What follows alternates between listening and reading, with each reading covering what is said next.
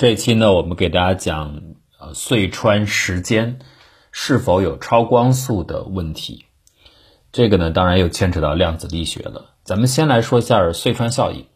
实际上，我们现在解释很多的物理现象，大概都能归结到隧穿问题。比如说化学键的生成，比如说放射性衰变，比如说这个核聚变，氢核如何呃克服巨大的排斥力融合在一起。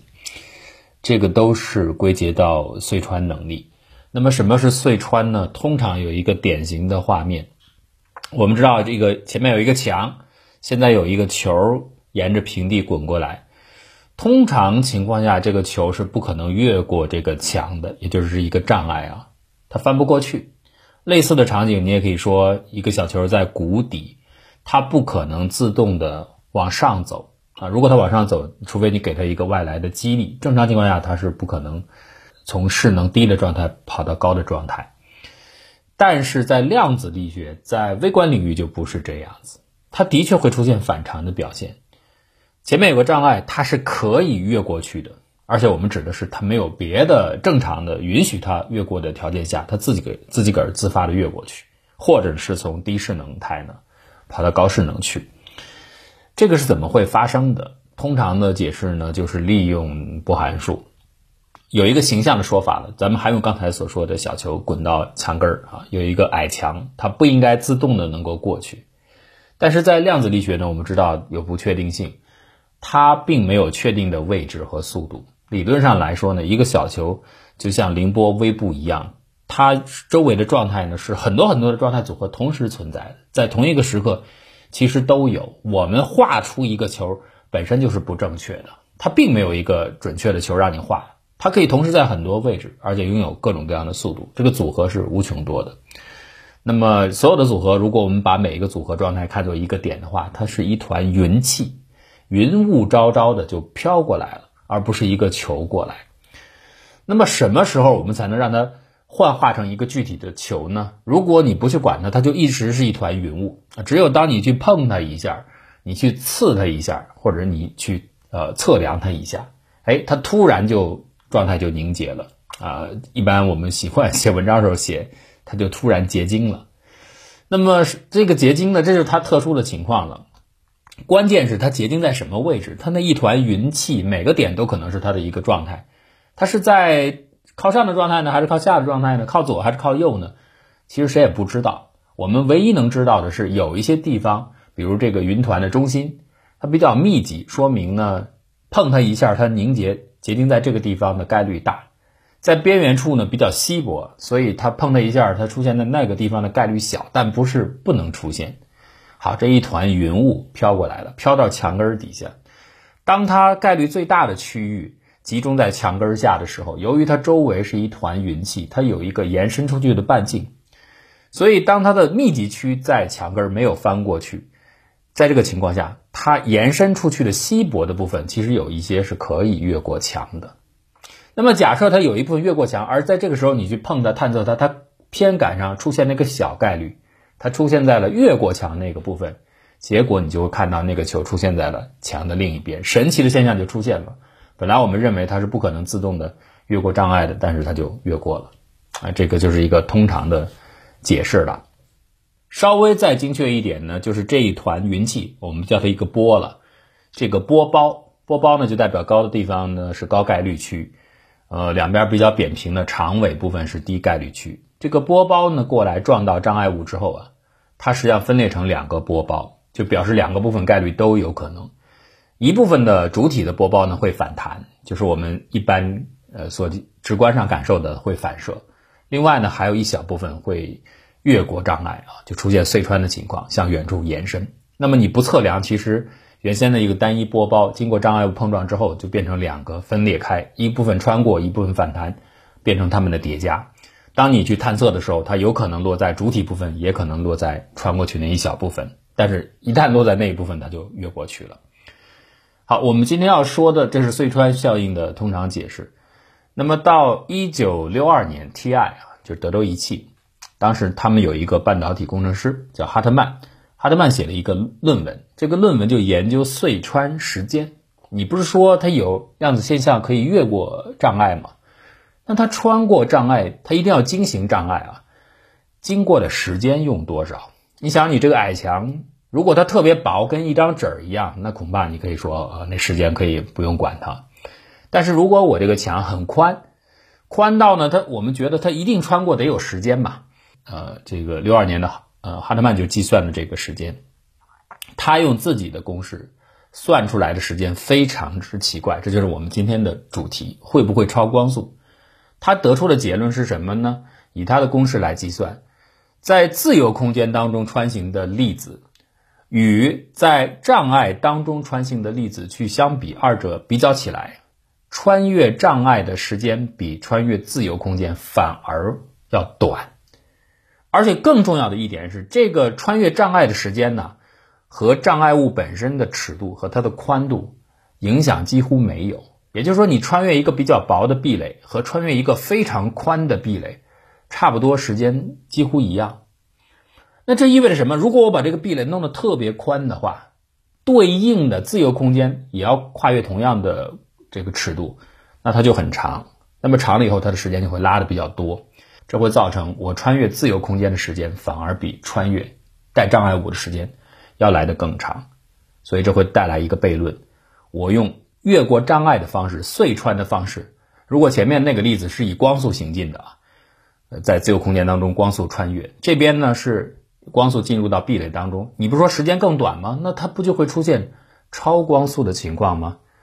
所以他总结出了这个非常反常的情形，就叫做哈特曼效应。这个效应困扰了理论物理学家和实验物理学家。一开始主要是理论物理学啊，困扰了数十年，人们一直在争议。那么这里边最关键的一个问题就是什么是时间？到了量子尺度，一切都变得很奇怪。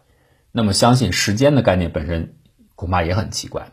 哈德曼，你自己的公式里边用你的方法计算速度，你认为？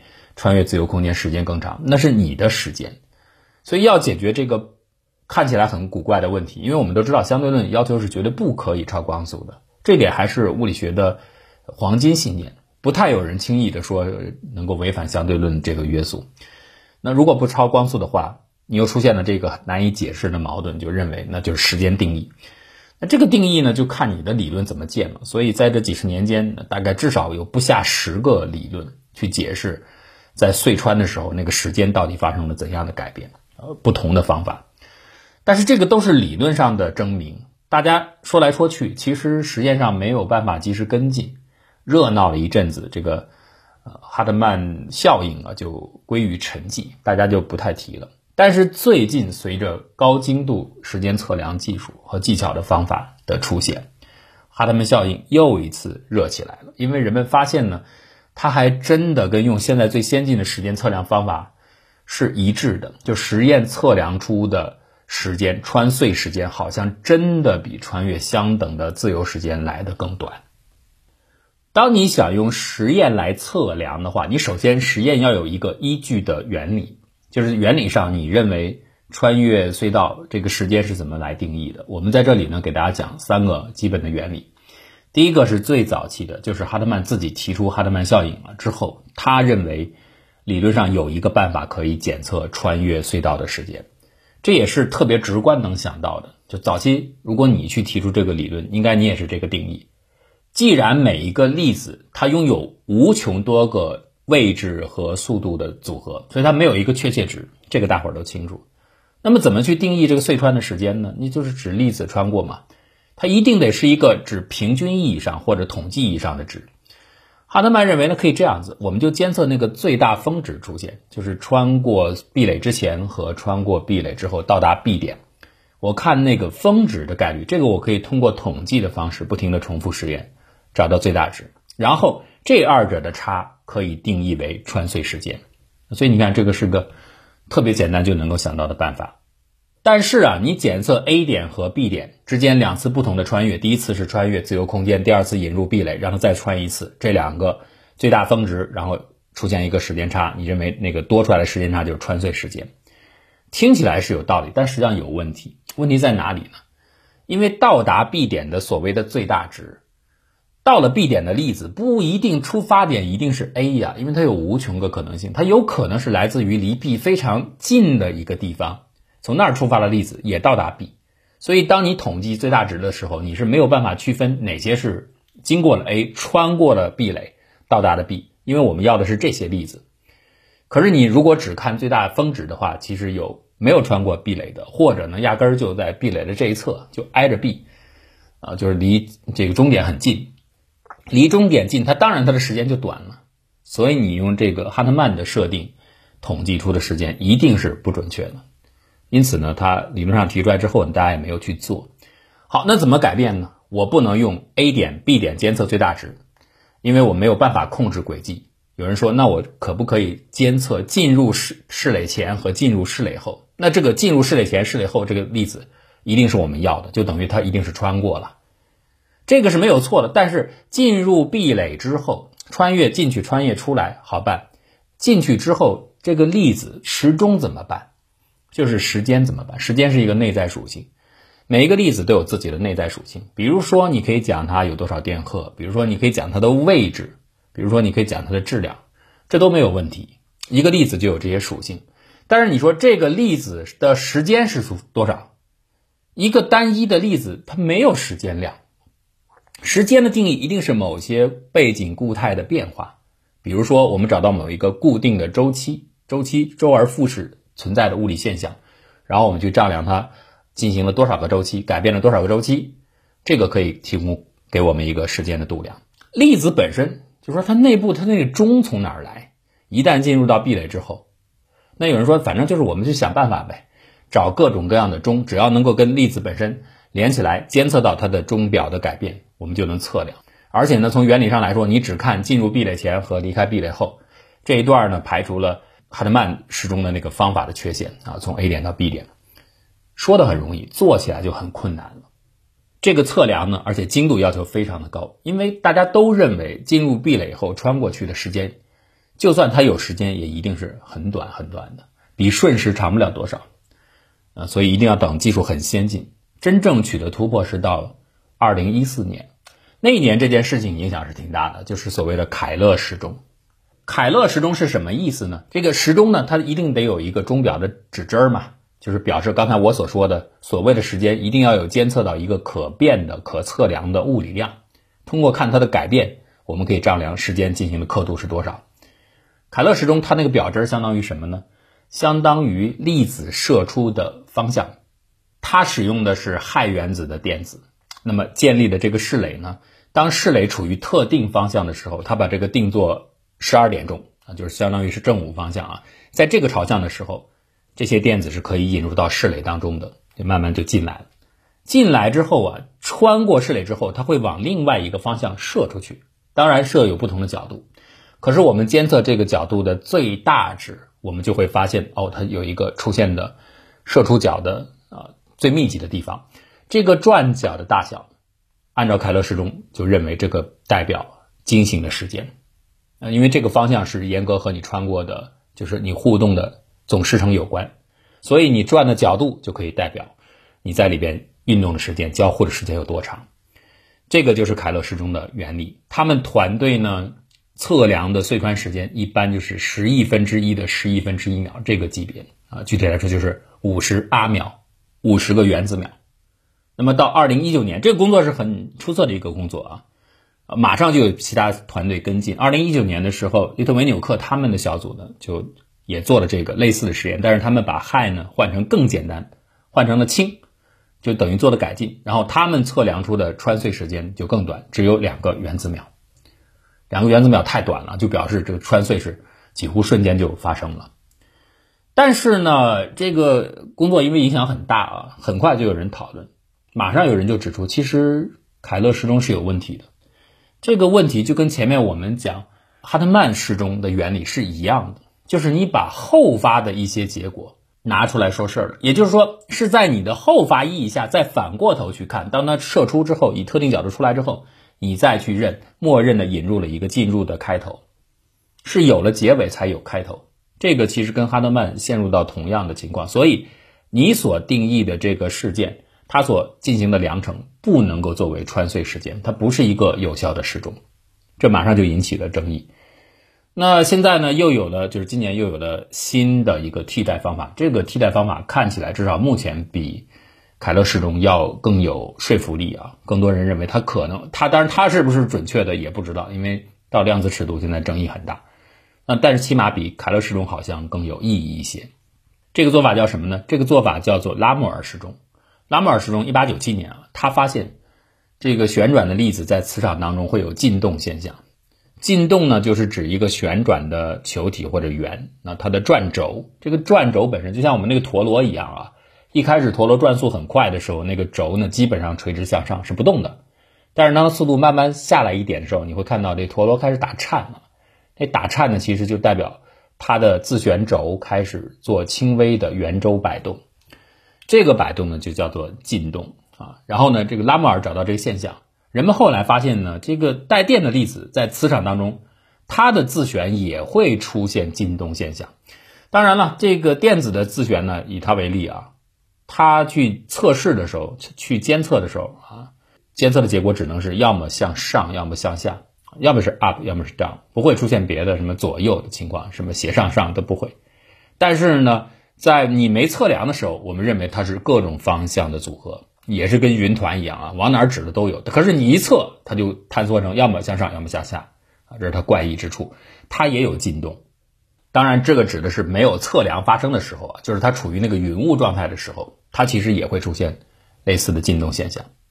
好，所以我们在设想，如果我们把某些粒子放到壁垒当中，然后我们在壁垒当中加磁场，它穿过壁垒的整个过程一定就会产生这样的进动。如果这个进动的角度我们能够测得出来，那么对应的这个变化量可以可以比例的认为是时间，我们就可以得出这个穿行的时间是多少了，啊，所以这是一个可行的办法。但是刚才不是讲了吗？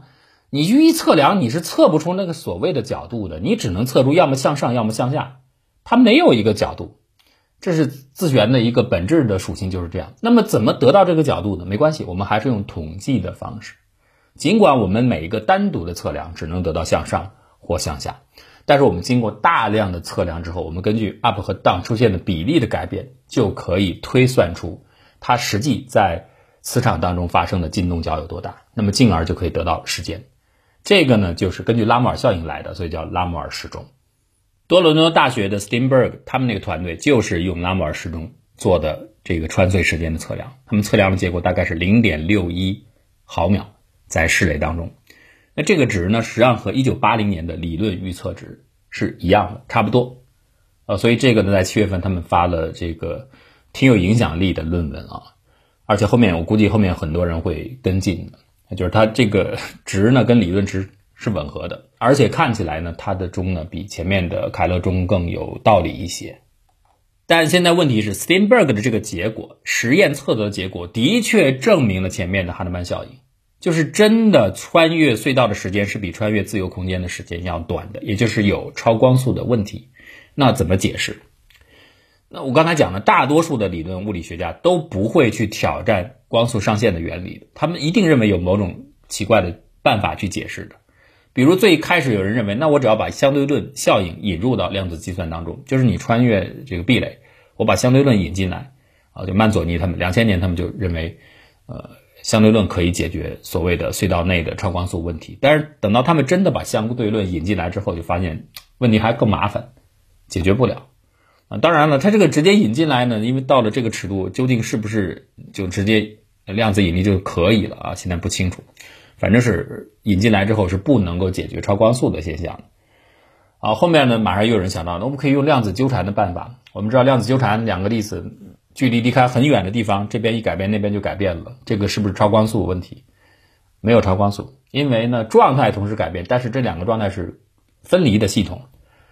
一个状态的信息就是我测量完，第二远处的人要知道啊，测量者要知道，我必须把这个信号传递过去。当你传递信息的过程需要发生的时候，它仍然超不过电磁限制，所以它是两个分立的系统，它没有违反光速上限原理，就是信息是传不过去的。有人说，那我能不能用纠缠的这个同样的机理去解释一个隧道内啊穿越隧道的时间超光速？不行，为什么呢？量子纠缠，你两个状态是分离的，这边是同样的一个系统，一个粒子穿越隧道内，它不是分离状态，所以你想用那个办法来解释穿隧时间超光速是不行的。那么九月份，呃，以色列的威兹曼所的布拉克他们这个团队提出了一个新颖的解释。他说：“你看啊，咱们不是从刚才那个波包的角度来解释它翻墙的原理吗？啊，就是一团云气跑到墙根底下，因为云气呢越过的这个壁垒有那么一点点云雾的边儿，这个云雾的边儿一旦测量的时候碰巧在那儿实现了，那么它就翻过墙去了。但是他说，你看跟整个主体的区域相比啊，中心的概率高密度区相比。”越过去的那些雾啊是非常稀的，也就是概率是很低很低的，所以我们应该所谓的穿越隧道的时间应该是平均意义的。既然绝大部分的情况是越不过的，只有很小部分越过去，所以那个发生的几率是极低极低的。这个很小的部分，即便是超光速，但是在统计意义上平均之后，它还是不会超光速的。好，这个出出来之后，马上有人提出来说，你说的是概率上它太小太小，以至于它不会发生，那没有关系。我可以在壁垒下放很多很多这样的球，很多很多这样的云团。一个云团，你说翻过去的概率很低，不会发生；两个很低，不会发生。我搞许多许多，当我的总量和你的小概率对比，已经可以等量齐观相乘的时候，已经变成一个不可忽略的数量的时候，概率的时候，那不就会找到起码找到一两个零星的粒子，它就真的穿过壁垒，而且真的就超光速穿过去的。可是物理定律是不允许任何例外的。我只要找到一个粒子，它超光速，你就需要解释，对吧？所以你所提出的那个低概率来防止越壁垒的，呃，穿过隧道的超光速问题，这是不行的。我量一大，它就一定还是能够堆出有限个样本来。布拉克对此怎么解释呢？他又提出一个新的解法，就是你所谓的穿越是真正的信息，而不是孤立的一个位。所以信息呢，它一定需要结构，需要细节才能够表达信息。你这个量大到这个比例比较起来啊，它就不构成信息，它没有细节。单独的例外出现，猛的冒出一下，你说你唱一个歌，你光嗷一嗓子，这不构成歌啊，它不传递信息。你必须传递若干个音节，起码一个音调出来才有旋律才出来。所以你零星的叫一下没关系，那边听不出信息的。所以信息仍然没有超越光速。没有以超光速的方式越过隧道，没有打破规律啊。那么说是这样说，但是呢，这是它的一个解释。也许后面有更新的测量出来之后，可能还需要更多新的解释。但是呢，其实这个量子效应和隧穿效应当中，这速度问题就像很多其他古怪的方面一样，都表述表现出量子领域到了这个尺度，那些难以琢磨的古怪的行为，这个恐怕。还是要到后面更多的研究出来，才能够慢慢一点一点的把它搞清楚。